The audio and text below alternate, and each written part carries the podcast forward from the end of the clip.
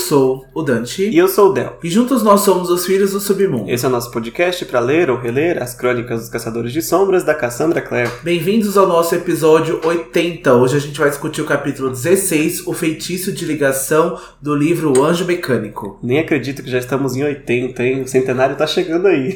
tá chegando aí, ano que vem chega e a gente tá em cinco capítulos agora de terminar Anjo Mecânico. É verdade, né? Com esse dá, dá cinco, né? Isso, a gente tá em contagem regressiva aí pro final da temporada. Que pena. Já, já estou sentindo falta antes de acabar.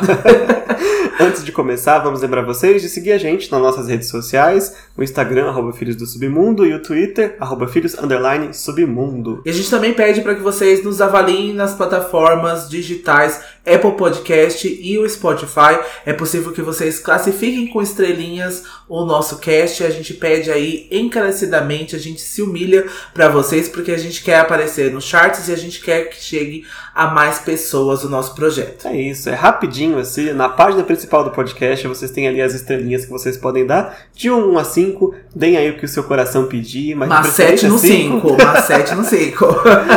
E para terminar, vamos lembrar vocês que a gente também tem um grupo no Discord e um grupo no Facebook, onde de vez em quando a gente coloca ali umas informações de backstage, a gente coloca algumas notícias em primeira mão antes de divulgar nas outras redes. Então segue a gente lá, principalmente agora que a gente vai ter uma temporada bônus no ano que vem, então vai ter muitas discussões aí nos nossos grupos para poder falar com mais spoiler, né? E o próprio Crônicas de Bane assim passa por muitas eras, né? Então tem muita coisa que tem que falar com spoiler e lá no Discord tem separadinho assim por hashtag, fica fácil fácil de não estragar a experiência de ninguém. É, e como já diria RuPaul no Untucked, se você não assiste o Untucked, você tá vendo metade dos episódios.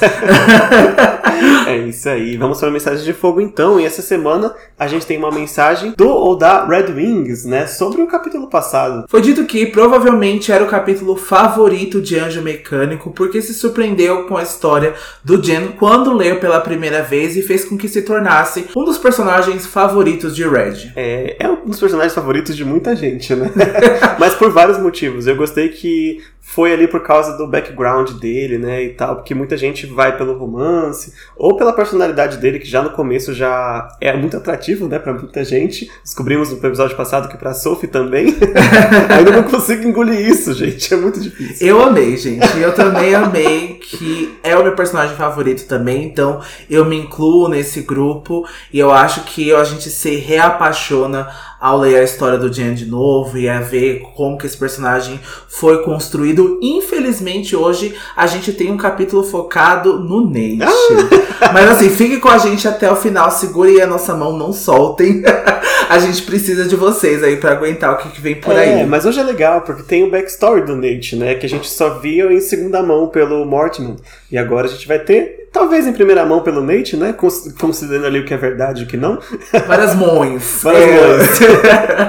Mas, falando do Jam, esta semana em que nós estamos gravando foi aniversário do Jam, né? Exato, dia 8 do 11 é então o dia do nome do Jam, é o dia do aniversário dele e a gente deixa aqui os nossos Parabéns e felicitações pro Kingo, que é aí um dos melhores personagens e carrega, juntamente com os personagens, essa série nas costas. É verdade. Lembrando que o Jam nasceu em 1860, né? E se houvesse a possibilidade dele estar vivo em 2022, ele estaria com 162 anos, porque não sabemos onde a série está em 2022. Exato, porque Artifícios das Trevas é em 2012 e Poderes Perversos aí que vai ser a última série, né, dentro da cronologia dos Caçadores de Sombras é em 2015, né? 2014, 2015 a gente ainda não tem data exata, mas se o Jen ainda estivesse vivo, ele seria um Daddy.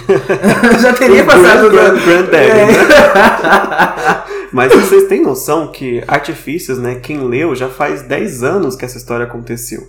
Então, personagens como Julian, Emma, que estão lá nos seus 20 anos, já estão com seus 30 e poucos, e o Jace tá indo pros seus 40 já. Minto, o Jace é de 91, né? Ele vai estar com 30 e poucos anos, caso ele esteja vivo, porque a gente não sabe quantos sobrevivem aos poderes perversos para chegar em 2022. Mas é óbvio, né, que Jace vai sobreviver, né? A gente ah, já pode contar aí, com certeza, Quem né? sabe? o meu tombo daqui gravando daqui 5 anos. Tá, tá gravado, hein? Enfim, essas foram as mensagens de fogo dessa semana, né? E se vocês quiserem deixar mais, sempre tem um espaço aqui no card do episódio do Spotify, pode ir nas nossas redes, comentar, a gente quer sempre trazer aí novos pontos de vista sobre os episódios.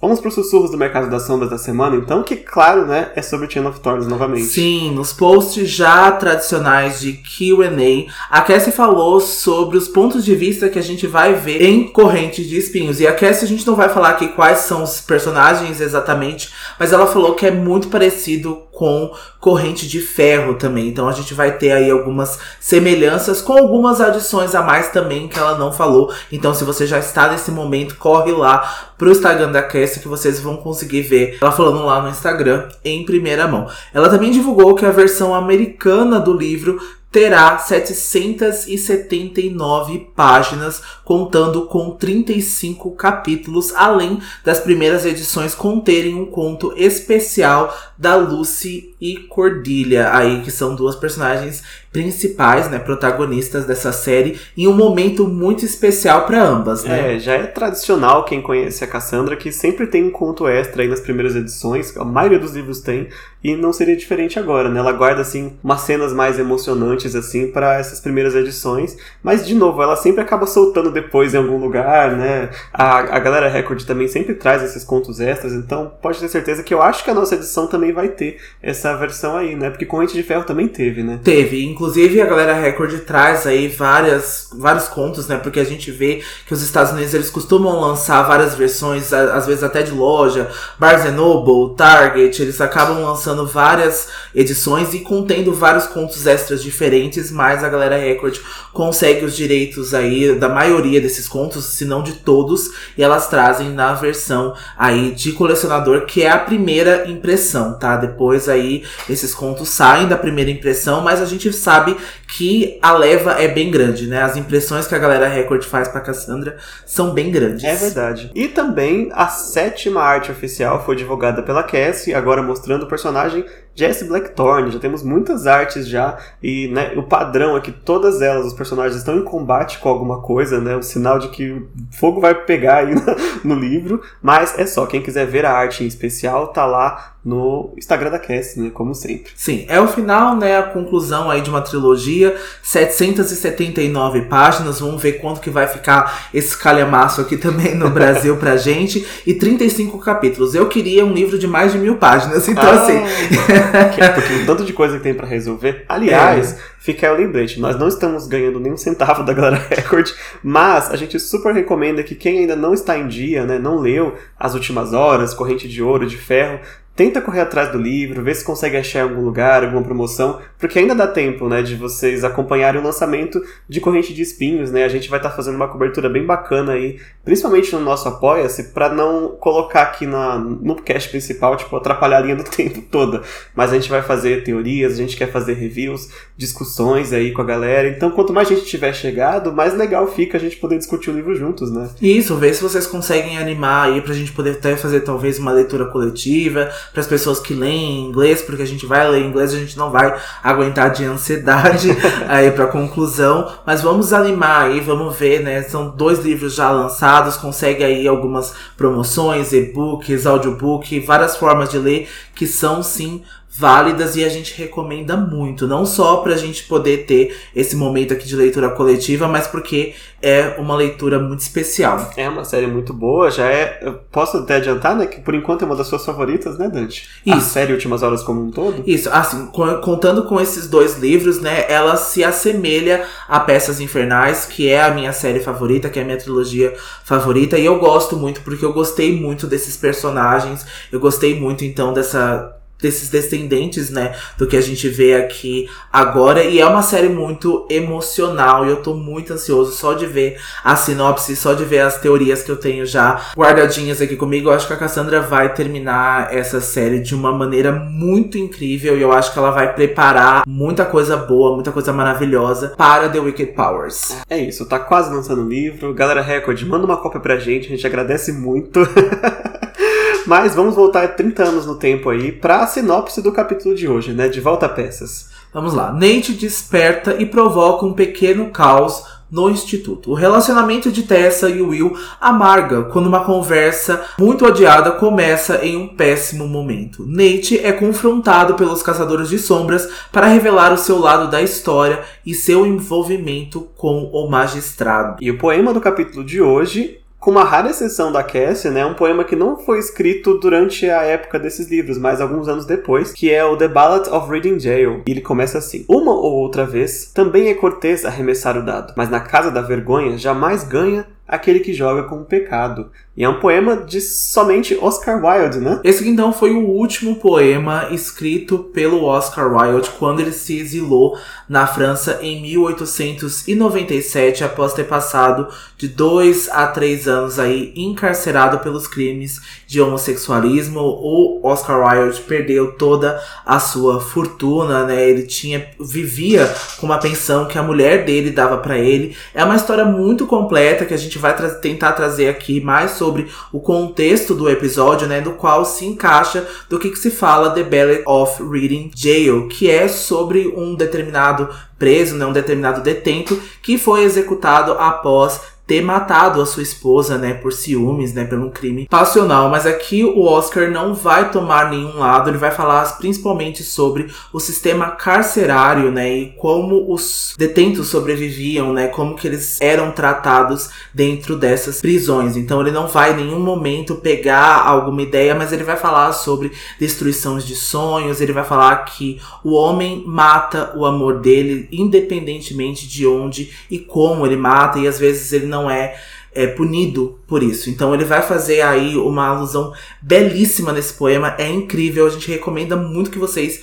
leiam assim, porque é um poema muito grande, mas é um poema que o tempo todo ele vai falar sobre essa perda da inocência, ele vai falar sobre amor paternal, amor fraternal, amor entre homens, amor entre um homem e uma mulher, ele vai o tempo todo falar sobre isso e é incrível. E aqui eu acho que contextualiza com o nosso episódio, porque aqui a gente tem quase que falando sobre amor de novo, né? Falando sobre amor entre irmãos e se há ou não um pecado e se há ou não uma condenação aí para essas ambas pessoas que se amam. É, na verdade, é realmente esse sentido mesmo, né? Ao, o amor fraternal aqui entre Nate e Tessa pode causar a condenação aí de um ou outro, se não ambos né? E aí quando ele fala de não se ganha aquele que joga com pecado na casa da vergonha, é justamente isso. Tipo, ali quando você já está preso, já está condenado, que é uma, uma situação que o Nate já está, né? Não importa, ele não está preso no instituto, mas ele está preso por toda a rede ali do submundo. Não adianta mais ele fazer qualquer coisa, muito menos jogar com o pecado, que é o que ele vai fazer agora, né? E eu acho muito legal, assim, essa... Claro, não o que aconteceu com ele, né? Mas como ele traduziu isso em obra, né? Ele assistiu à execução daquele cara e isso inspirou ele a falar sobre o sistema carcerário em si, né? Como foi difícil passar tanto tempo lá dentro, né? E ser tratado daquela forma. E o motivo que ele foi preso, né? Bem extremamente triste, né? A gente sabe que oficialmente ele só foi perdoado há cinco anos atrás, né? em 2017. Ele mais umas 50 mil pessoas aí, é, informalmente conhecida como a lei Alan Turing, né? Que perdoou aí é, dos registros várias pessoas que foram condenadas por atos homossexuais na época, mas para ele acabou sendo assim a derrocada dele, né? Que ele que tinha já tinha sucesso, né? Já tinha escrito os grandes contos dele, Dorian Gray, mais um monte e acabou indo tudo por água abaixo, ele tendo que sair do próprio país, né? Isso, ele acabou sendo exilado na França e como eu tinha dito anteriormente, ele acabou recebendo uma pequena pensão, né, da esposa dele que não sustentava mais os luxos dele e ele acabou, né, publicando essa, esse poema em uma revista que era muito conhecida aí por pessoas de baixa renda, né, por pessoas que eram aí amplamente conhecidas por classes criminosas, porque ele mesmo falou que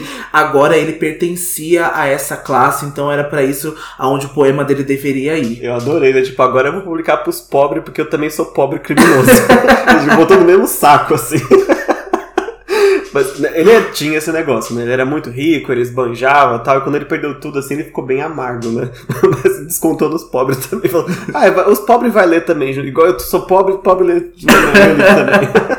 Mas eu acho que ele falou mais no contexto da criminalidade, né? Então, de ter sido condenado, e ele acabou se passando por isso, né? Acho que acabou se assemelhando, mesmo assim que a gente sabe que ele mal conseguiu conquistar, né? Essa grana que ele conseguiu desse poema, porque foi um sucesso aí, né? Ele atingiu rapidamente o sucesso, ficou entre os mais vendidos, mas o Oscar morreu um ano, dois anos após a publicação desse poema, ele não conseguiu usufruir tanto desse dinheiro assim que ele já tinha conquistado nos últimos momentos de vida, infelizmente. É, mas é isso sobre o poema, né? É, como sempre, né? Bastante ligado à situação que vai acontecer aqui, né? A, principalmente essa parte não vou dizer carcerária, né? O Nate não está preso, como eu falei. Mas a situação dele é uma situação meio de cárcere. Né? E da própria Tessa também, porque ela vai conversar com ele aqui que não tem nem como eles voltarem para casa, né? De certa forma eles estão presos em Londres porque financeiramente não tem condição mais. Então é uma situação de assim, não há como sair dessa situação fácil. Acho que mais do que a situação financeira também, a aceitação da Tessa em saber o que ela representa, o que está acontecendo com ela, o perigo que ela está correndo, né, ultimamente, e o momento que ela chegou em Londres, eu acho que ela começou a compreender tudo que a Charlotte e o Jen e o próprio Will têm dito para ela, né, que eles falam com ela que já não tem mais como voltar. E ela sabe que esse já não é mais um mundo, né, que ela pertence mais, né? Mas principalmente também pelo lado financeiro, a Tessa vai pensar muito sobre isso, porque ela e o Nate, infelizmente, não tem nem eira nem beira, né? Tudo foi vendido já, o apartamento, a tia Harriet morreu, eles estavam com muita dívida, porque o Nate também, a gente vai entender aí que toda essa criação que ele teve, né? Todos esses hábitos em jogos, bebida, trouxeram aí várias dívidas para a família, então a gente vai ver que a Tessa vai pensar pensar sobre isso, mas eu acho que principalmente ela se entendendo agora como um ser mágico, né? Estando representando tudo isso para este mundo, né? É. Acho que vai ser o último desafio, assim, para ela, de a última chance de voltar ao mundo anterior, né? Alguém vai oferecer. E vamos ver o que ela vai fazer com isso. Mas, como antes do Nate fazer essa oferta, né? Começa com o Nate desaparecido, né? A gente terminou o capítulo passado com a Sophie acordando a Tessa falando que o Nate tinha sumido e tal. Então a Tessa já sai para procurar o irmão dela, né? Ela encontra a Jessamine no quarto do Nate. A Jessamine tá super brava porque ela dormiu lá e não viu ele saindo. Começa a culpar todo mundo assim, mas na hora de procurar ela também não vai procurar. ela fica no quarto. Ela fica no quarto. Talvez ele é. volte. É. mas todo mundo do instituto rodou para lá e pra cá atrás do Nate, mas quem acabou encontrando ele foi o Thomas, né? O Thomas achou o Nate ali escondido atrás de uma cortina na sala de estar do instituto, né? E ele vem avisar a Tessa que encontrou o irmão dela. Acredito que ela é a primeira pessoa, né, que ele vem avisar. E ele tá meio envergonhado até de ter encontrado o Nate nessa situação meio constrangedora, né? De estar tá ali meio se acovardando é, na sala. E a Tessa ela fica brava com o Thomas por causa disso, né? Porque, tipo, é claro que ele vai ficar com medo porque eu também fiquei com medo quando eu entrei aqui a primeira vez. Né? O Instituto é uma coisa muito nova para quem é um mundano. Diferente mais que a Tessa não demonstrou isso, né? Ela não foi aí tão dramática, né? se esconder, ela até tava tentando se conter, né? Não chorar na frente das pessoas, então... E o que era esperado, né, também. A Tessa, talvez, o Thomas pode pensar, né? Pela época, pelo contexto da época, que era muito mais fácil uma dama, uma menina ser dramática, exagerar um pouco na, na atitude do que o Nate, né, que já é um marmanjo, está se escondendo, se escondendo atrás da, da cortina. Chorando. e quando a Tessa chega na sala, o Nate está lá, novamente vestido com as roupas sujas, né, com o próprio sangue da casa do The Queen's. Então ele tirou aquele pijama, aquelas roupas que acho que a Sophie tinha colocado nele, e ele voltou a colocar as roupas que ele estava lá aprisionado na casa do The Queen's. E agora mais consciente, eles vão se abraçar pela primeira vez, né? A gente vê esse momento dele e o Nate vai olhar um pouco melhor para Tessa e ele vai notar como ela tá diferente de como ele deixou ela em Nova York, né? Quando, nas palavras dele, ela era apenas uma menininha de rosto redondo. E ele vai dizer para ela que ele havia fugido para tentar encontrar e resgatar a Tessa do instituto. E a Tessa vai se esforçar para convencer o Nate, porque ele tá em negação que eles não estão aprisionados ali e que o instituto é um lugar seguro. Mas o Nate já tem ideias bastante preconcebidas sobre os caçadores de sombras pelo que ele ouviu do The Quincy e dos outros submundanos, né? É, e eu preciso fazer uma, um, uma observação aqui, que a gente vai narrar este capítulo da forma que ele está escrito, né, no livro, mas que antes antes de acabar a temporada, a gente vai retornar neste capítulo com um outro ponto de vista. Porque algumas coisas, é, em intenções, em falas, a gente só vai ter 100% certeza do que está acontecendo depois que tudo for revelado no fim do livro. Então, algumas coisas aqui a gente vai ver de novo de outra forma até o fim. Mas, voltando aqui, né, o Nate está justamente ali é, contando para Tessa o que ele acha dos Nefilins, né, que contaram para ele que os Nefilins eram os governantes ali do instituto e que era uma espécie de guerreiros loucos que tem a capacidade de guardar almas condenadas em caixas, né? E é uma informação meio privilegiada, né? A gente até discutiu aqui antes de gravar por que, que deram especificamente essa informação para o Nate? Né? Você pode falar, não, eles são a lei, eles são tipo a polícia, mas, ah, eles guardam almas em caixas é uma coisa muito específica para se falar pro Nate, né? É, e o que não faz sentido do que ele conta pra Tessa quando os parágrafos avançarem, que ele entrou mais no Clube Pandemônio para jogar, né? E que ele tava ali quase, ele falou que bebeu, né? Que ele bebeu aí alguns drinks feito por feiticeiros, ele não sabe o que, que ele revelou ou não, mas a gente também vê que os submundanos não diriam essas coisas aí para qualquer um, mesmo que eles tivessem aí alguma segunda intenção com o Nate. Então é sim uma informação privilegiada e até a própria Tessa acha isso estranho, né? Na hora ela já reconhece que isso o Nate não deveria saber que até mesmo ela ficou sabendo muito tempo depois que ela entrou no instituto porque acabou que o assunto coincidiu, acho que se eu não me engano foi o Will que explicou para ela sobre isso, né, em alguns capítulos passados e é de se suspeitar. Mesmo assim, a Tessa vai reconhecer essa descrição que ele dá, né, como sendo a caixa Pixie que ela descobriu há pouco tempo pelo Will mesmo, e ela vai dizer não, não é, não é bem assim, sabe? Se você quiser, depois eu te mostro o que é uma caixa Pixies lá na sala de armas. Ela diz, inclusive, onde está. Né? Isso é uma, um ponto para se lembrar para mais tarde. E também a Tessa, enquanto está falando, ela percebe que está entrando uma corrente fria ali e ela vê que a janela da sala de estar está aberta, né? Ela pergunta pro Nate se foi ele que abriu e ele diz que já estava aberta. Parece uma coisa muito mundana, assim, tipo, por que essa descrição está aqui? Mas também tem uma importância de por que essa janela está aberta. por isso que eu digo que esse capítulo, de outro ponto de vista, ele esclarece muitas coisas.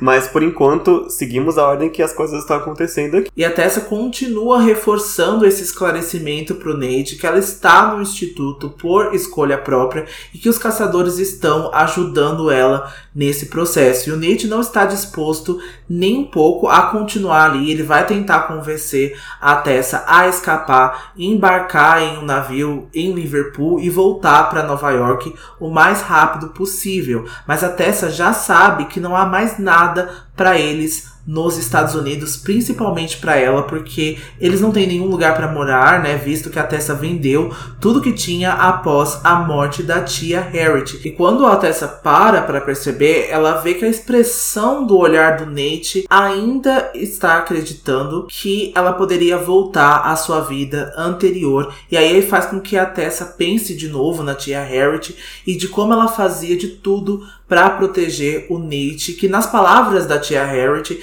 tinha uma frágil inocência e como ela e a própria Tessa esconderam deles dele muitas coisas para que ele não se machucasse, até mesmo o fato que a tia tinha arranjado um outro emprego para cobrir as dívidas do Nate. Então o Nate é sim aquele bofe super privilegiado, aquele homem que erra e ainda passa uma mão pela cabeça dele, né? Mimadíssimo.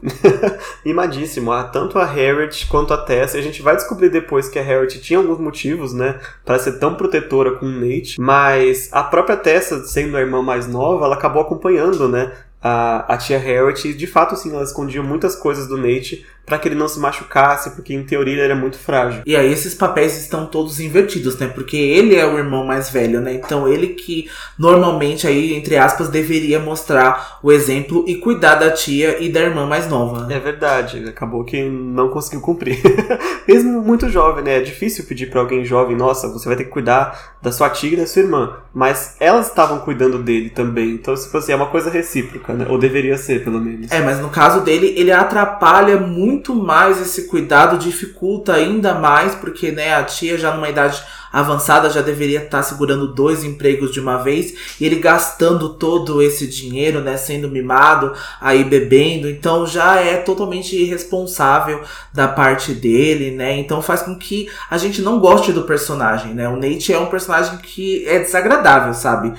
Desde o começo quando a gente vê ele, principalmente agora que a gente entende, que a gente entende as motivações, por mais que a gente tenta aqui entender todos os lados do personagem, principalmente nesse capítulo que é dele, né? É sobre ele, ainda assim é muito difícil de engolir, sabe? É, porque a Tessa já tem um outro entendimento, né, da situação deles. Ela vai dizer pro Nate que a bagunça que eles estão metidos agora vai seguir eles não importa onde eles forem. Mesmo que, que eles voltassem para Nova York, o magistrado e toda essa confusão do submundo ia seguir eles e encontrar eles sozinhos. Então precisa que eles fiquem ali com algum tipo de aliado, né? Mesmo que o Nate não confie, pelo menos que ele confie no que a Tessa tá dizendo, né? Que essas pessoas estão ali para tentar ajudar de alguma forma, né? E quando a Tessa faz essa menção aí aos perigos que estão atrás deles, o Nate faz uma cara de culpa ali e ele começa a dizer que ele foi torturado pelo The Quincy, que ele foi obrigado a escrever aquelas cartas, né, que a Tessa reconheceu que era a letra do Nate quando ela foi convocada para Londres, que com a promessa de que a Tessa não seria ferida. E ele diz para ela que espera que ela não o odeie, né, pelo papel que ele teve em toda essa desgraça que aconteceu na vida deles nesses últimos momentos e que quando tudo acabar, ele espera poder voltar a ter uma vida normal com a Tessa. Mas a gente já viu vários, em vários outros capítulos, né, em conversas com o Jen e com o Will e com o próprio Magnus, que essa vida normal para Tessa não existe mais. Né? A vida normal dela agora é essa, é algo que o Nate não tem nem noção do 10% do que a Tessa tá passando. Mesmo assim, no capítulo, ela se permite imaginar por um breve segundo ali um futuro em que ela volta para Nova York com Nate e eles arranjam empregos e vão passear no fim de semana, né, sob o sol de Nova York, que ela ainda sente falta, né? Londres é muito cinza. Por um breve segundo ela se permite sonhar, né, com uma vida em que ela fosse uma mundana normal, mas rapidamente ela começa a lembrar dos rostos aí dos caçadores de sombras e das palavras do Magnus lá no apartamento do The Quincy, né? Coitadinha, agora que sabe a verdade, jamais poderá voltar atrás. Exatamente, mas outra coisa que eu só quero relembrar é que a Tessa também foi torturada. Então ela também foi torturada pelas irmãs sombrias e a tortura dela também foi ali, né, com a esperança que ela pudesse ver o Nate, né, e quase que, vamos dizer, em nome do Nate, a Tessa aguentou tudo que aguentou e ela não parou de procurar o Nate, ela foi nessa insistência, ela se colocou em perigo na casa do The Quincy, né, transformada de Camille, né, então a gente vê que a Tessa sim se colocou em perigo, ela foi muito torturada é, em vários âmbitos, pela segurança do próprio Nate. Então ele de forma nenhuma foi a única vítima aqui, se é que foi alguma vítima. É, exatamente, né? Não vamos julgar, claro, sobre tortura, o que, que poderia, o que, que o Nate poderia entregar, né? Mas conhecendo a Tessa como a gente conhece, eu acho que nem assim ela teria entregue o Nate da forma que o Nate fez com ela, né? Para trazer para Londres. Eu acho que a Tessa ela tem uma força muito grande, mas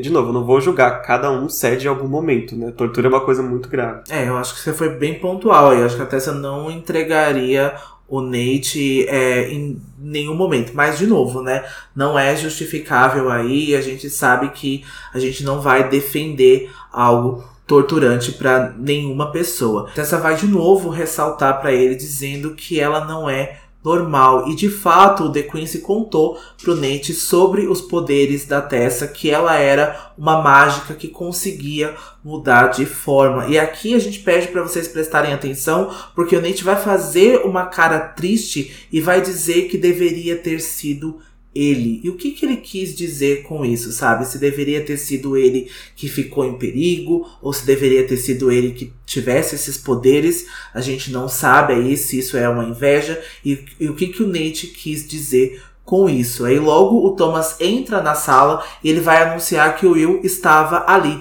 E até você imagina que pelas roupas e os olhos do Will, provavelmente ele dormiu na cadeira ao lado do Jen, como ele foi deixado aí à noite no último capítulo que a gente leu. É isso, e o Will vai entrar e já imediatamente vai provocar o Nate, né? Porque o Nate foi encontrado atrás das cortinas.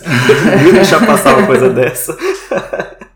E a gente já sabe, né, o que o Will acha do Nate, ele deixou bem claro para Charlotte uns capítulos atrás. E como é a primeira vez, em teoria, que o Nate está vendo um caçador de sombras, ele meio que chama ele de monstro, né? Ele chama Que o Will, ah, você é um desses monstros e tal. E o Will até fala, não, mas não foi o The Quincy que quase te comeu? o monstro sou eu? A Tessa então vai puxar o Will pra fora, né, pro corredor, para conversar em particular com ele antes que a situação piore, né? E os dois estão muito tensos um com o outro porque eles não conversam direito desde a da noite do beijo, né? Ele beijou ela, tratou-a daquela forma, depois ela brigou com ele lá com, quando ele tentou ameaçar a vida do Nate e depois não viu mais ele né, até ele salvar o Jen lá fora. Então tem muita coisa sem conversa aqui. Eles estão extremamente tensos. O livro até fala que parecem dois gatos se encarando. Aqueles gatos tiando de cima do é, telhado, assim, é exatamente arrepiado. os dois. É. A Tessa já descarta assim as brincadeiras do Will, né? Que agora eu preciso falar sério com você. E o Will não ajuda achando que a Tessa chamou ele ali para que ele peça desculpas por tê-la beijado no sótão na noite anterior. E a Tessa vai dizer que ela não liga se ele lamenta ou não, e o motivo que ela chamou ele ali era para pedir para que ele tratasse melhor o Nate, porque nas palavras da Tessa ele já passou por coisas horríveis e não deveria ser interrogado como um criminoso. Will vai compreender mas ele ainda acha que o Nate está escondendo alguma coisa. Eu acho que ele aceita, ele acata esse pedido da Tessa, mas ele vai prestar bastante atenção aí no que o Nate está contando para eles. E a Tessa vai se irritar porque nas palavras dela de novo, Todos têm segredos e nem todos são da conta de Will. Afinal, não é como se ele contasse tudo para todo mundo e o que a Tessa não fala, mas o capítulo mostra pra gente é que ela lembra sobre a história que o Jen contou para ela sobre os pais do Will e o que o Will não fala sobre isso. E ela estava se referenciando a esta parte, ainda bem que ela segurou a língua, ainda bem que ela não falou isso, porque ela teria piorado a situação ainda mais. É, é o clássico caso, de, por ter tantas coisas sem conversar, acabou que uma coisa levou a outra sem querer, né? Eles estavam falando do Nate e agora ela tá falando dos segredos do Will, né? E nem o Will consegue entender bem do que ela tá falando, até que ela fala sobre o Jen, né? Tipo, sobre, já que segredos que você tem, você não falou sobre o Jen e a doença dele, né? E o Will fica até surpreso com a pergunta, porque o que, que tem a ver o Jen, sabe? Só diz respeito a ele, não tinha nada o que falar, né? Mas é justamente porque ela saiu ali pela tangente para não falar dos pais do Will, né? Então ela teve que escolher outro segredo para trazer. De novo, já que o assunto virou o Jen, ele fala que ele próprio não achava que o Jen devia nenhuma explicação para Tessa, né? Ele deixou isso bem claro. Ele não tem culpa do que aconteceu com ele, e mesmo assim, tinha que carregar o fardo da vergonha da doença, né? E meio que ter que se assumir para Tessa era uma coisa que ele não queria que o Jam fizesse, né? E a gente já falou por que, que o Jam é, decidiu contar, né? Supomos tudo isso. Mas aqui sobre os motivos do Will não gostar, ele disse que é mais sobre proteção, né? Porque ele achava que a Tessa também veria o Jam como uma forma é, negativa, né? Como veria-se um viciado, como veria-se alguém que não consegue é, largar a droga, largar o Infem por uma certa fraqueza, porque ele viu muitos caçadores de sombras tratarem o Jen mal assim, e ele achou que a Tessa poderia ser uma dessas pessoas, né? Afinal, ele não conhece ela direito. E é isso que, que eles acabam criando mais uma briga, né? Porque ela fala, eu não penso assim, e ele diz, eu não te conheço, né? Então eu tentei proteger o Jen de passar uma vergonha na, na, na sua frente. Então aqui é, é, é, tão triste, né? Porque justamente essas coisas é, não conversadas, um vai puxando um, uma dor que ficou para trás desses vários capítulos que a gente foi lendo, né? A questão do Jam, a questão dos pais do Will e as questões do Nate, e agora vai quase que explodir tudo de uma vez, porque tá todo mundo com a cabeça quente, né? E colidiu, né? Eu acho que aqui a gente já tinha ressaltado nos episódios anteriores o que faria ter a doença do Jen em comum, né? O Jen entrando na equação em uma relação aí meio conturbada de Will e Tessa, e a gente aqui vê uma experiência negativa nesse caso, né, em que a doença do Jen virou um tema para que eles discutissem, para que eles interpretassem aí as suas frustrações, o que, que eles estavam pensando, as experiências dele um com os outros, né? Então a gente vê que o Jen talvez tenha escutado aí, o que que ele tem escutado a gente ainda não sabe, a gente vai ver daqui a pouco, mas é difícil, né? E como o Del mesmo falou, eles não conversam, né? E a gente vê o tratamento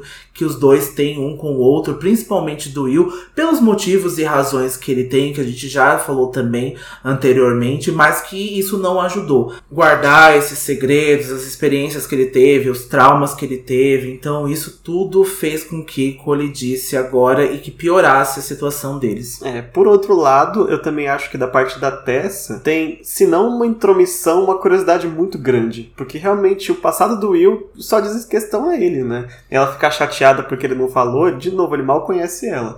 Né? E também tem a questão com o Jen, né? Que daqui a pouco ela vai é, ficar brava porque ela vai dizer que o Will não cuida do Jen como deveria, assim, né? E ela acabou de chegar nessa relação. Então ela acaba sendo um pouco nariguda nessa questão, né? Porque ela não se aguenta. Ela realmente é muito curiosa e intrometida em alguns pontos. é, tem que dar um defeitinho pra Tessa também, né? Sim, eu acho que esse é um defeito e a gente vê que a, vai mostrar aí a melhor e a pior, né, da característica da Tessa. Essa teimosia também e curiosidade vai trazer benefícios para ela posteriormente, mas também traz coisas que são difíceis. E eu acho que o Will tem um certo ponto de razão. Olha, por mais que eu esteja gostando de você, por mais que a gente tenha se aproximando, esteja se aproximando, você ainda é uma desconhecida, né? A gente ainda não tem como saber até lidar, né? Até lidar com alguma coisa, no caso do Jen, né?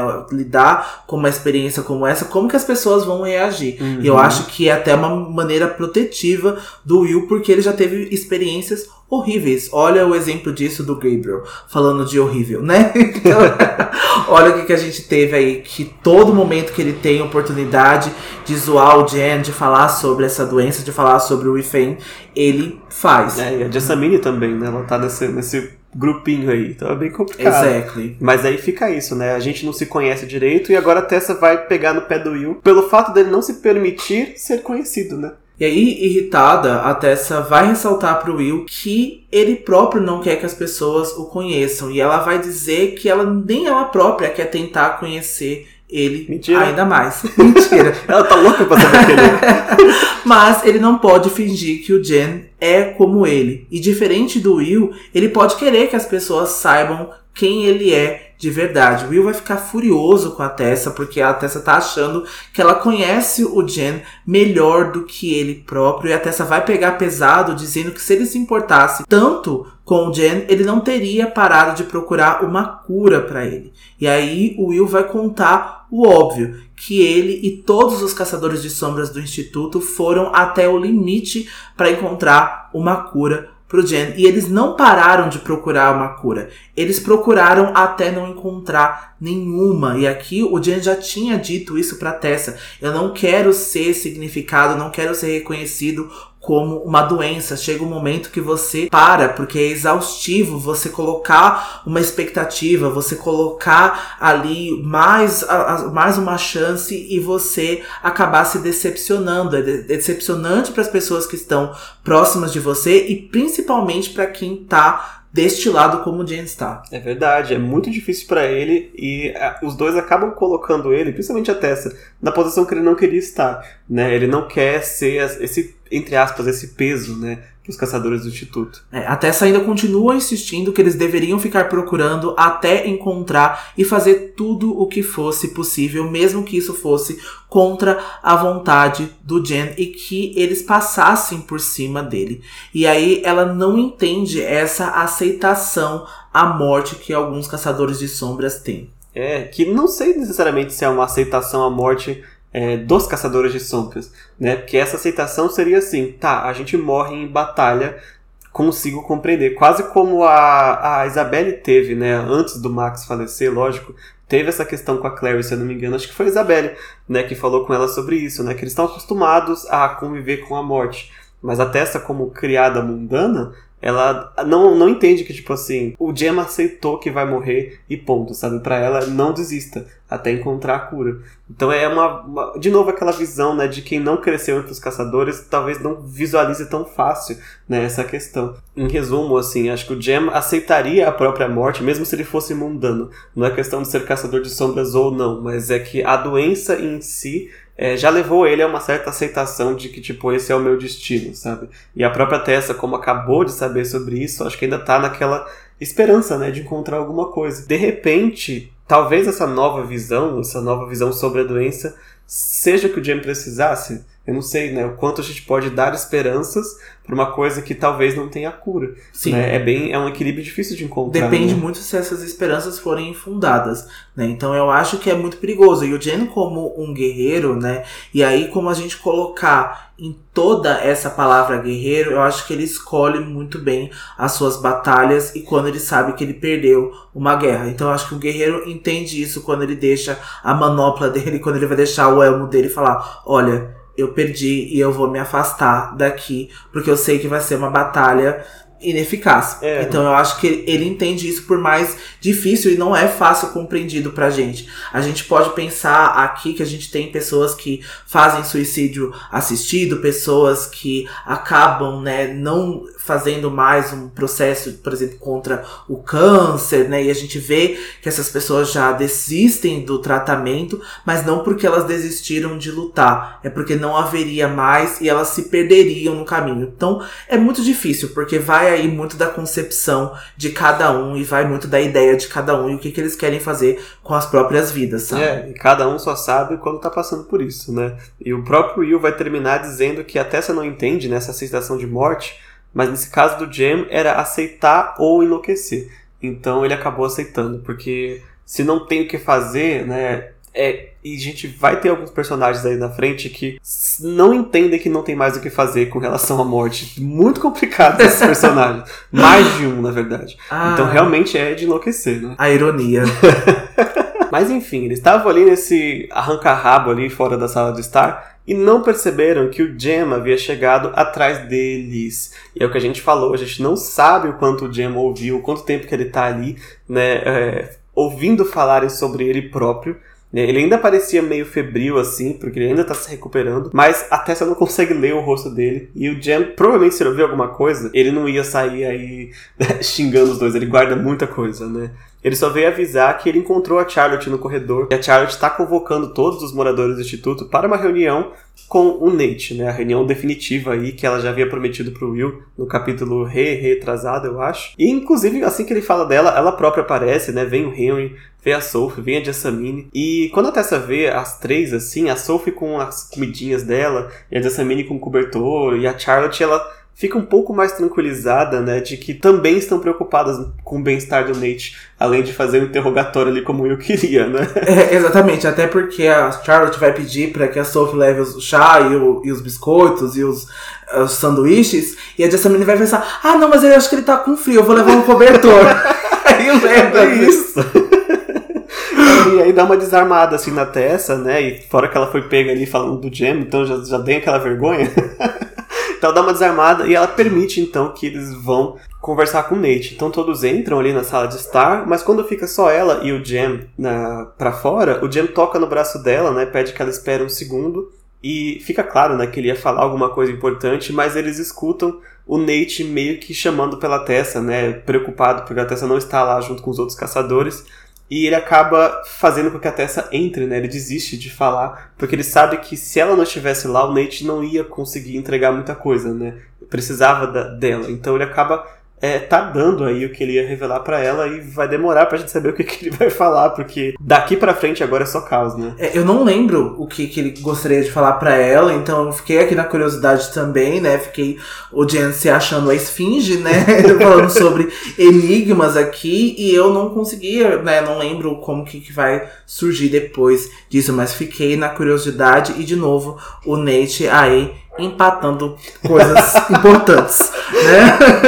É verdade. Já na sala de estar, a gente vê que o Nate estava na poltrona, enrolado no cobertor que a Jessamine trouxe. A Jessamine deve estar orgulhosa ali sentada perto dele. E o Henry e a Charlotte também estavam no sofá diante do Nate. E o Will vai ficar escorado numa parede oposta, onde o Jen logo vai seguir e se unir para ele. Ele tá ali olhando com desconfiança, né? De novo, ele tá prestando atenção aí no que, que o Nate vai dizer para ele. E a Tessa então se senta diante dele e ela vai perceber o silêncio que está ali, porque todos estão esperando que ela tomasse o primeiro passo da reunião. E depois aí que ela brevemente vai tranquilizar o Nate, a Charlotte vai dizer que já conversou com o Mortimer e que ele contou tudo sobre o Nate, desde o emprego dele aos problemas com a jogatina e como ele havia chegado até ele. Até você vai ficar até brava, né, nessa hora da Charlotte lembrar disso, né? Mas o Nate vai falar, ah, não, é verdade, né? Então ela não falou nenhuma mentira. E aí ela, a Charlotte quer saber do Nate como ele sabia que o Axel Mortimer estava envolvido com o submundo antes de chegar em Londres. Exato, porque o Mortimer conta que o Nate já veio procurando ele para saber do Clube Pandemônio, né? Então ele tinha essa informação aí de algum lugar. E ela vai dizer pro Nate ainda, a Charlotte no caso, que ela não quer interrogar ele de forma cruel, mas se ele puder ceder informações, vão ser muito inestimáveis para a segurança de todo mundo. Ela pede com delicadeza ainda. E o Nate acaba aceitando, né? E ele vai contar uma história aí que um dia, quando ele estava precisando de dinheiro, né, por causa das jogatinas dele lá em Nova York, ele vasculhou uma antiga caixa de joias que ele sabia que pertencia à mãe dele, né, a mãe dele da Tessa, e que ele sabia que a tia Harriet escondia ali, né? A tia Harriet falava que era só uma caixa de costura, se eu não me engano, mas ele tinha uma ideia que talvez ele podia encontrar uma joia específica da mãe dele, que era uma pulseira de ouro que ela tinha, né? E ele esperava encontrar ela para vender ou penhorar, etc. Mas quando ele abriu a caixa, ele acabou descobrindo que só havia aí uma série de páginas arrancadas de um diário que pertenceu a Elizabeth Gray, né, que pertenceu à mãe dele e da Tessa. E como a gente deu aí é, pontos para observar sobre a janela, sobre a caixa Pixies, fica outro ponto aqui sobre a caixa de joias também que a gente vai discutir depois. É, mas não é só aí tentando assaltar a própria tia, né? Parecendo um vigarista de novela das nove, pois né? é. e aí, na leitura das páginas, ele vai descobrir que quando os pais deles moraram em Londres, o pai passava muito tempo trabalhando nos escritórios do Mortimer, enquanto a mãe e a tia cuidavam dele, que era recém-nascido na época. Isso até o pai dele começar a voltar cada vez mais perturbado do trabalho, dizendo que coisas estranhas estavam acontecendo nas fábricas do Mortimer. Ele vai contar histórias de maquinários com defeitos estranhos, barulhos desconhecidos e um vigia que desapareceu durante a noite e que também havia rumores que o Mortimer estava envolvido com práticas ocultas. Então, coitado aí do pai da Tessa que foi percebendo essas coisas porque o trabalho que ele tinha era uma espécie aí de gerente, né? Ele passava por esse cais, né, por essas fábricas, por esse escritório, ele acabava pegando coisas bem sinistras aí, bagulhos sinistros acontecendo nas fábricas, né? Exatamente. E aí, lembrando, né, a gente tá vendo a história narrada pela Elizabeth, né? Mas lá ela conta que quando o marido dela, né, que é o Richard Gray, foi confrontar o Mortimer sobre esses boatos, né? Porque ele tinha uma relação de certa proximidade com o Mortimer, para ir perguntar pro chefe, né? É verdade isso? o Mortimer fala que sim, a maioria das coisas era verdade, que ele mexia com umas coisas ocultas e tal, mas que ele tratou de uma forma meio de brincadeira, né? Tipo assim, como, ah, eu leio um tarozinho, sabe? Eu faço, eu, tenho, eu faço uns negocinhos aqui. ah, é de uma vela num dia específico, isso, é. algo divertido, né? E aí ele falou pro Richard sobre o Clube Pandemônio, né? Que era esse lugar onde as pessoas se reuniam para tentar aí encontrar inovações tecnológicas ou até é, ocultas, né? Ele falou isso pro Richard e ele sugeriu que o Richard fosse e levasse a esposa dele com ele. E o Richard não queria ir, mas como ele era funcionário recém-casado, tinha acabado de ter um filho bebê, ele queria agradar o patrão, né? Não tinha como recusar um convite desse, sabe? O patrão chamou pra, pra um clube é, privado tal, tipo uma posição que ele não ia jogar fora, né? Então ele acaba indo e acaba levando a Elizabeth junto com ele, contra a vontade dela também, né? Dela própria. Ela não gostaria, né? E várias páginas, né? Depois, no restante das páginas, ela vai relembrar, né, do Clube Pandemônio enquanto ela não gostava de estar dentro deste lugar. E de novo, ele deveria ter confiado na intuição dele. É. ele deveria ter ficado aí só com os barulhos sinistros e ter se afastado Não. disso tudo. Não, Não precisa saber investigar. o que, que é. Não. E aqui tem uma paradinha na história, né? Porque a Tessa ela vai se perguntar, nossa, por que, que meu pai não foi procurar a polícia, né? Mas o Will vai dizer que o Mortimer, como era muito rico, certamente já tinha a polícia no bolso. E eu tenho certeza que isso é verdade. Né? A polícia ia fazer chacota se o Richard fosse lá e falasse, olha, tem uns barulhos estranhos lá na, na fábrica do Mortimer, sabe? É, até porque o pai dele já era muito rico e já era conhecido ali, então vem de família, sabe? É. Não tinha jeito pra dizer coisas contrárias contra o Mortimer, né? No resto das páginas do diário, o Nate descobriu que o Mortimer contratou uma carruagem para levar os pais deles nesta primeira reunião. E não há páginas que contassem ali o que acontecia de fato dentro do clube Pandemônio. E o Nate sabia que eles foram mais vezes e que a mãe deles, a Elizabeth, não gostava nada do lugar e que um dia houve uma mudança brusca que ele também não sabia identificar o porquê.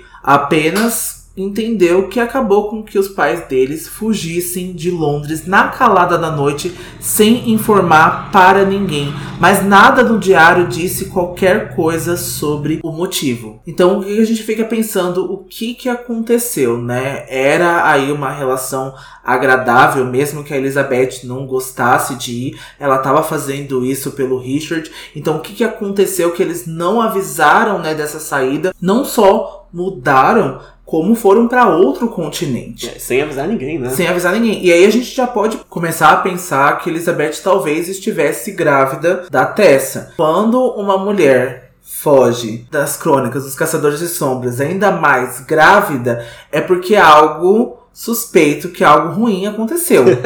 né, Jocelyn? E a filha dela vai ser protagonista de série. É bem isso, né? Mas nenhuma das informações o Nate tem no diário. E, aliás, fica aqui a minha observação, porque eu não lembro porque que só algumas páginas específicas do diário estavam guardadas pela, pela tia Harriet. Né? O que aconteceu com o resto do diário eu não lembro, eu espero encontrar nos capítulos seguintes aí. Mas enfim, o Nate pega, né, lê toda essa história, pelo menos a, o que ele conta aqui, né, para as pessoas, e eles traçam um plano ali. Ele esperava conseguir dinheiro do Mortimer. Então ele escreve pro Mortimer dizendo que é o filho do Richard da Elizabeth Grey e que ele esperava que o Mortimer fornecesse um emprego para ele, senão ele ia contar para todos os jornais todo o envolvimento do Mortimer aí com o ocultismo. Só que o Nate não esperava que em vez de mandar dinheiro, o Mortimer manda um emprego para ele. Você vai trabalhar. É, o Mortimer não deita pra, pra, pra ameaça do Nate. Ele fala: Não, tudo bem, vem pra cá, você vai trabalhar pra mim. É, fez mais que o Paulo Guedes, criador de empregos. Exato, ele manda uma passagem de primeira classe pro Nate, né? Recebe o Nate em Londres, e ele recebe ele super bem, né? Ele fala que isso o Mortimer dizendo, né, que sempre gostou dos pais do Nate, que ficou muito triste em saber pelo Nate que os pais dele tinham morrido, né? E que ele fica, ficaria feliz de empregar o Nate pelo carinho que ele, que ele tinha pela família Grey. Então, assim, adoro seus pais, então você vem trabalhar comigo, assim, nem, nem me importa você ter tentado me subornar.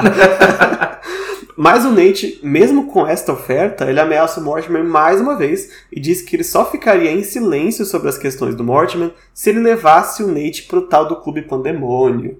Fica aqui a observação, que a gente sabe, o Mortimer já falou isso, né, pra Charlotte, que ele não tem vergonha da questão ocultista dele, né? Ele não tem vergonha, ele falou pro próprio Richard Gray que ele não tem vergonha da questão ocultista. Então, assim, não foi pelo suborno que ele aceitou levar o Nate pro Clube Pandemônio, ele tinha seus próprios motivos.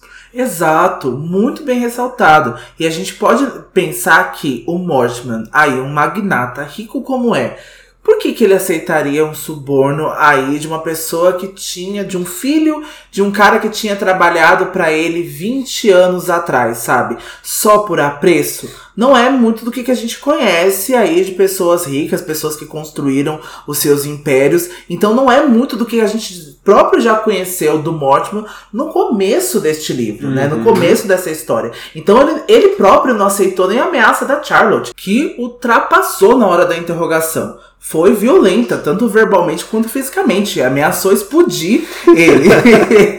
e o Mortimer não tava deitando ali, né? Nem pro Henry, nem pra Charlotte. É. Então ele deitaria pra um qualquer aí, sabe? Tipo, com 20 anos de idade. Quem é o Nate, sabe?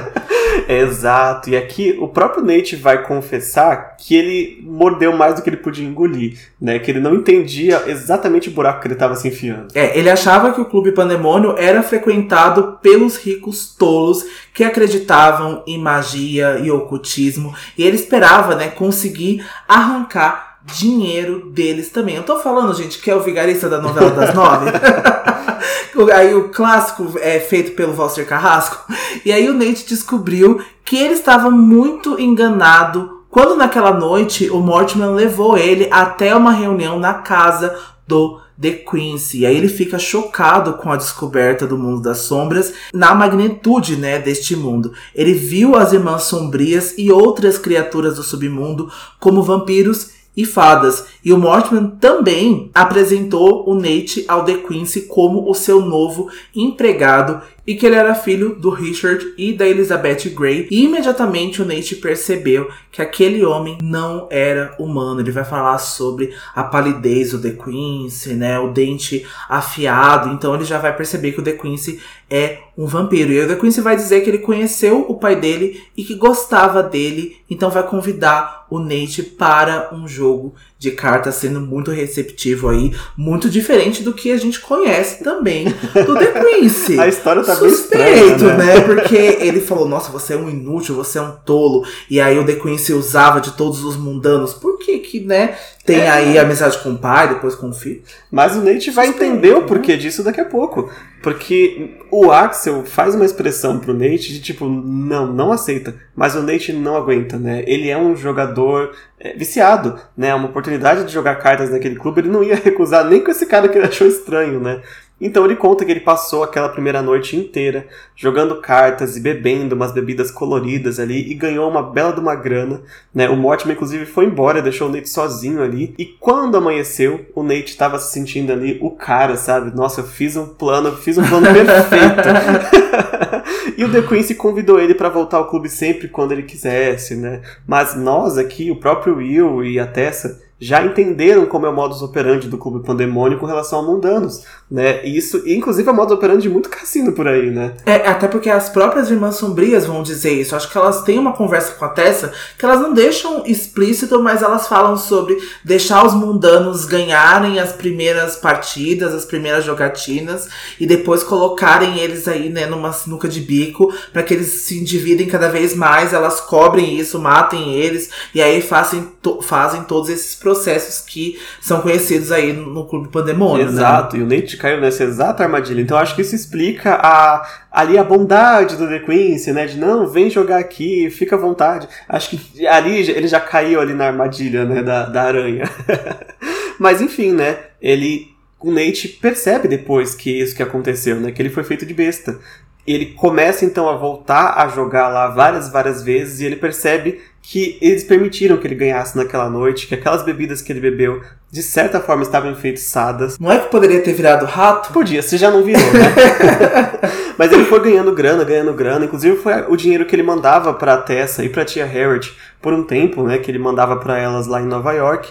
Mas chegou o momento que tudo virou e ele passou a perder e perder e perder mais dinheiro. E ele só pensava é, em jogar, né? Ele ia pra casa, dormia, voltava a jogar. Então ele larga o emprego que ele tinha com o Mortimer, né? E até aí bate com a história que o Mortimer contou, né? Só que o Mortimer disse que o Nate foi trabalhar para o The Quincy. E o Nate tá contando que ele largou o emprego para ir lá ficar jogando no Clube Pandemônio, né? Então tem aqui uma divergência breve na história, mas de fato aí é a aproximação do Nate com o The Quincy, né?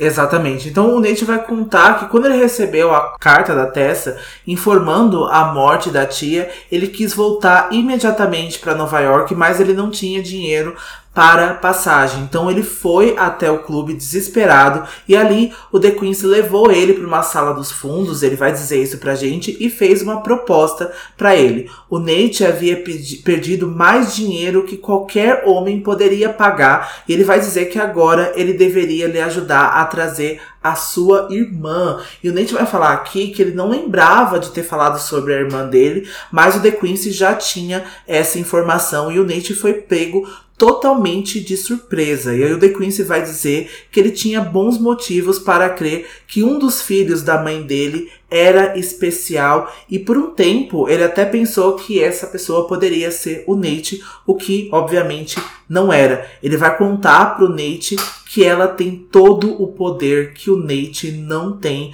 mas que ele não tem nenhuma intenção de machucá-la porque ela era extremamente importante para ele. Então, né, aqui a gente já conhece a identidade do The Quincy como o magistrado, então ele já estava aí tendencionando, né, olhando o Nate, observando. Então a gente já vê até mais um motivo porque o The Quincy permitiu que o Nate frequentasse o Clube Pandemônio. Então não era só aí de fazer o Nate de tolo, mas também para observar e ter essa informação se ele era ou não o filho poderoso da Elizabeth Grey. É, isso já entrega, né, que algo foi feito com a Elizabeth nas reuniões do Clube Pandemônio. Né, aí já não tem mais spoiler nenhum, porque se você ligar os pontos, você consegue ver que o magistrado fez algo com a Elizabeth esperando ter uma criança poderosa. É isso que a gente tem de informação. E, pelo que o, as irmãs sombrias disseram, o magistrado queria essa criança poderosa aí para um possível casamento aí para algum objetivo que não sabemos qual ainda.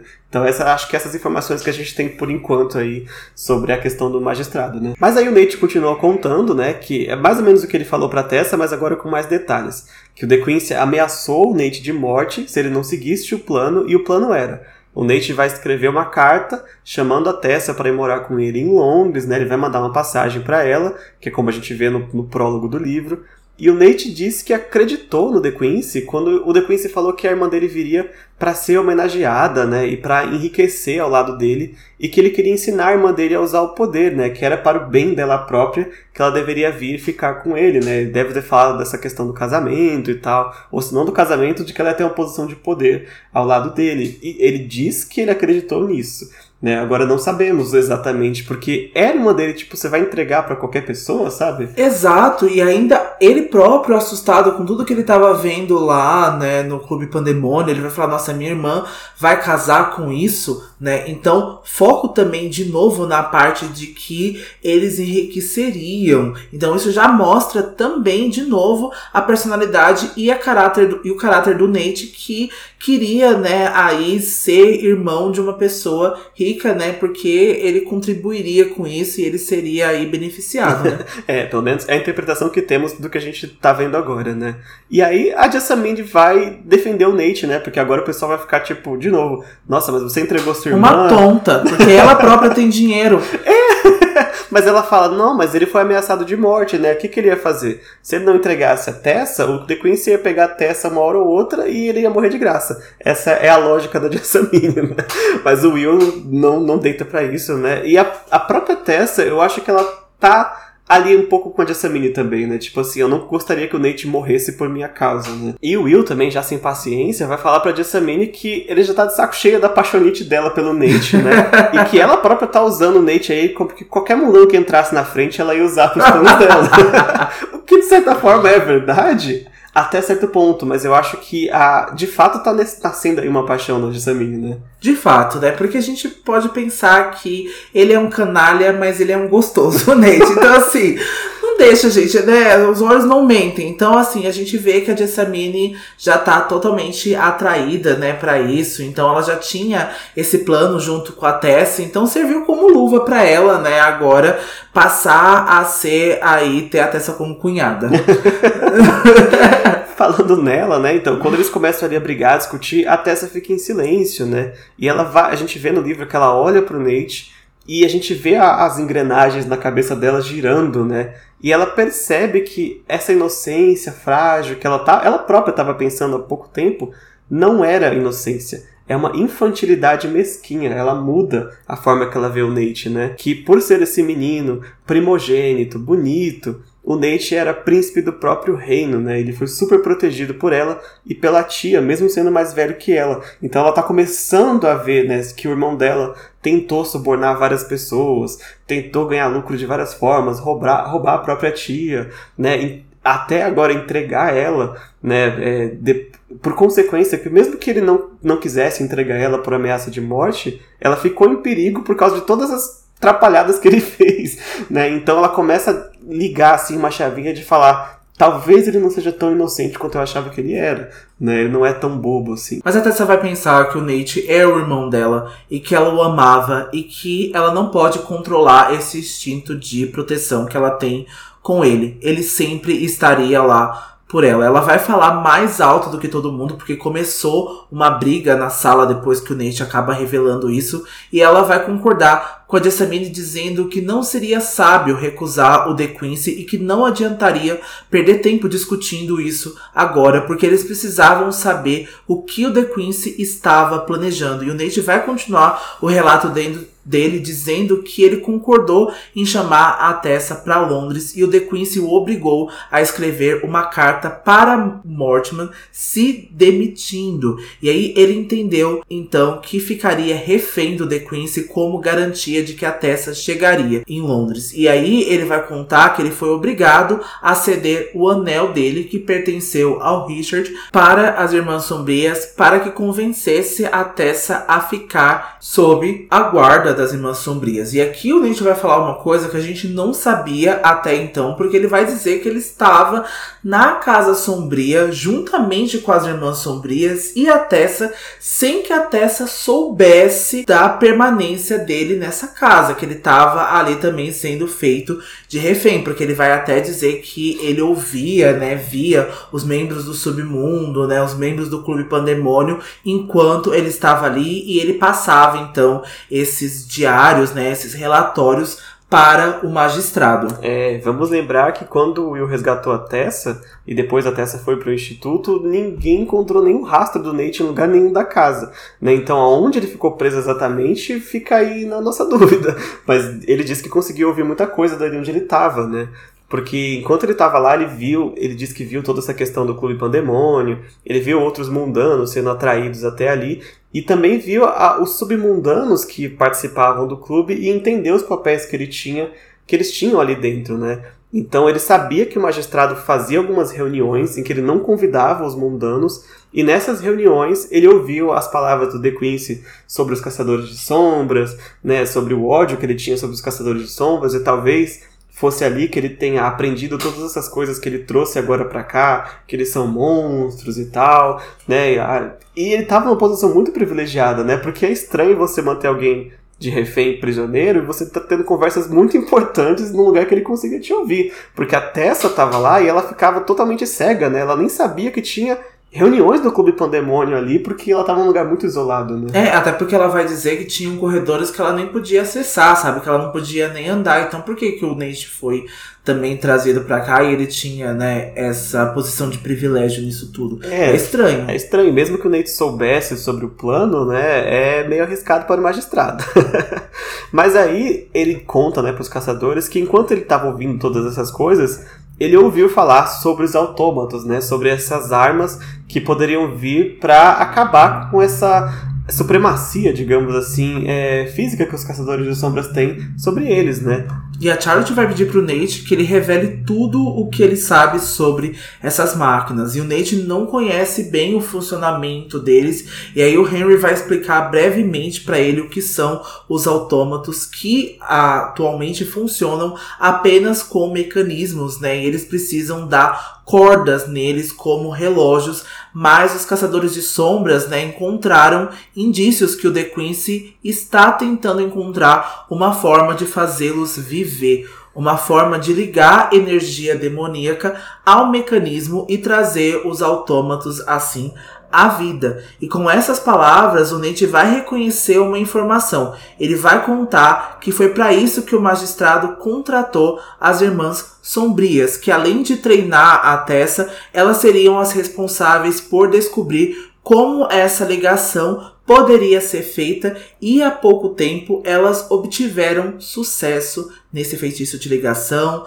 então nesse mecanismo e de novo informações muito privilegiadas, servindo de muita conveniência. Exato, informações muito privilegiadas que nem os caçadores de sombras conseguiram quando estavam com os planos em mãos né, dos autômatos. Mas ele dá essa bomba aí, né, que as Irmãs Sombrias tiveram sucesso em criar um feitiço de ligação, digamos assim, né? E a Charlotte então vai se perguntar por que, que o The Quincy então já não fez o feitiço, se ele já sabe como fazer. E o Nate vai dizer, ah, agora sim uma informação inédita, né, que o feitiço de ligação só pode ser aplicado na lua cheia e que ele tem dezenas de autômatos estocados apenas esperando aí para começar a animação. O Jay então se levanta para ir na biblioteca, né, procurar quando seria a próxima lua cheia para que eles pudessem se preparar. Então Nate vai continuar contando que quando a Tessa escapou das Irmãs Sombrias, o The Quincy botou a culpa nele, né, responsabilizou ele pelo que aconteceu e condenou o Nate a ser devorado pelos vampiros. E aí a gente encontra ele na situação que a gente encontrou lá na festa. Mas, enquanto ele estava ali preso para ser executado, ele disse que o The Quincy, sabendo que o Nate ia morrer em breve, acabou soltando algumas informações aí, crendo que o Nate não ia viver tempo suficiente para contar para ninguém, né? Ele foi aí que ele contou que as irmãs tinham dominado esse feitiço de ligação e que não demoraria muito até que os Nefilim estivessem destruídos e os membros do clube Pandemônio iam governar Londres e o resto do mundo aí no lugar dos Nefilim. Então, para ele é uma, é uma desculpa razoável, tipo assim, já que você vai morrer, eu vou falar para você, né? Tem muito vilão de livro que acaba fazendo isso. O próprio Valentim. O Valentim já fez isso Né? várias vezes Sim. também. Mas aqui é a última vez que eu vou dizer isso, mas de novo, vamos reler esse capítulo depois, trechos dessa conversa com outras informações, quando a gente souber exatamente o que o The Quincy estava fazendo, né? Isso. E a gente vai então ver o Will perguntando se o Nate tem ideia de onde o The Quincy está e onde ele pode estar escondido agora que a casa dele foi incendiada. E o Nate vai contar sobre um esconderijo do The Quincy em Chelsea, onde ele deve estar escondido com pelo menos umas centenas de vampiros do clã que não estavam presentes na festa e que ele poderia mostrar um mapa aonde essa casa ficava. Então Jen volta, né, correndo aí para essa sala e informa para todo mundo que a próxima lua cheia seria naquela mesma noite e não amanhã como eles estavam esperando. Treta. Treta. E assim acaba o capítulo. Amanhã vamos fazer uma nova visita a uma nova casa do The Quincy. Basicamente, né? Basicamente, então a gente vai ver de novo, né, informações aí que a gente não tinha até agora. O The Quincy ficou desaparecido, né, esse tempo todo. A gente já não tinha mais a Camille também dentro desse quebra-cabeça. E a gente nem sabia que ele tinha uma, ca- uma casa em Chelsea com outros vampiros que não estavam presentes ali. Então a gente de novo mostrando aí esse poder de, de posição que o The Quincy tem, né, porque ele tem vários outros seguidores. Ele tem um clã muito maior do que se demonstrou no começo, né? É verdade. E aí fica aí nosso, nossa conversa aí com o Nate guardada. E no próximo capítulo a gente vai ter aí cenas bastante icônicas também desse livro, né? Vamos ter alguns personagens voltando e alguns personagens inéditos aí aparecendo nessa série, né? Um em particular que eu tô muito curioso pra voltar a ver. É, a gente tá. E uma aparição aí que a gente fica como constante, né, em outras séries, e não é só o Magnus que volta como constância. Então a gente tá muito ansioso pra discutir na semana que vem o capítulo 17, Invocar a Escuridão. E antes que a gente termine, então você tem algum momento grimório essa semana pra esse capítulo? Como que tá? Meu momento Grimório certamente vai ser a briga do- da Tessa e do Will. Porque eu acho que, como a gente falou, tem muita coisa ali. Não tão implícita assim, tá bem claro. Quem leu os capítulos anteriores entende o que tá acontecendo, mas tem uma, tantas emoções ali acontecendo que eu acho que ali é um suco de discussão muito bom. e eu gosto dessa, dessa briga em particular, assim. Porque eu acho ela menos menos boba, sabe? Que algumas brigas que a gente tem nos primeiros instrumentos, por exemplo, né? É uma briga que faz muito sentido, Sim. sabe? O que tá acontecendo ali. Eu super compreendo, apesar de achar ambos chatos nesses momentos, eu entendo o porquê da chatice. Eu concordo, eu concordo. É um dos meus momentos grimórios também. E eu gosto de ter a perspectiva do Nate, né? Apesar das suspeitas que a gente tem com esse personagem, né? Se vão ser aí verdadeiras ou não, a gente vai ver de acordo com o livro for passando. Mas eu gosto dessa posição que ele vem e contando outras coisas, né? Os fatos que foram acontecendo pela visão dele. Então foi um capítulo muito interessante, apesar da gente ver que é um capítulo do Nate, eu tava brincando no começo falando que seria um capítulo aí menor, né, em menor qualidade do que foram os anteriores, mas foi um capítulo sim muito interessante. A gente não teve de fato o feitiço de invocação, Feitiço de ligação. de ligação, né, como a Cassandra já costuma fazer, foi a mesma coisa com a Matis, né, que a gente viu a Matt só depois do que foi anunciado o capítulo dela e do Magnus bem, mas a gente vai ver no próximo, então tem bastante coisa interessante pra gente discutir na semana que vem. É isso, não deixem de avaliar rapidinho ali, avalie nossas estrelinhas ali, os nossos coraçõezinhos, sigam o nosso podcast em todas as redes possíveis, Instagram, arroba Filhos do Submundo, Twitter, arroba Filhos Underline Submundo, estamos no grupo do Facebook, estamos no grupo do Discord, vamos estar em tudo quanto é lugar daqui a pouco. Sigam a gente lá e não esqueçam de comentar aqui no card do episódio de hoje o que vocês acharam aí do Nate, desse capítulo. Deixa uma mensagem de fogo para nós, para semana que vem a gente poder discutir. Isso, a gente volta então no sábado com Invocar da Escuridão, capítulo 17. E antes, não se esqueçam, todas, todas as histórias, histórias são verdadeiras. verdadeiras. Tchau. Tchau.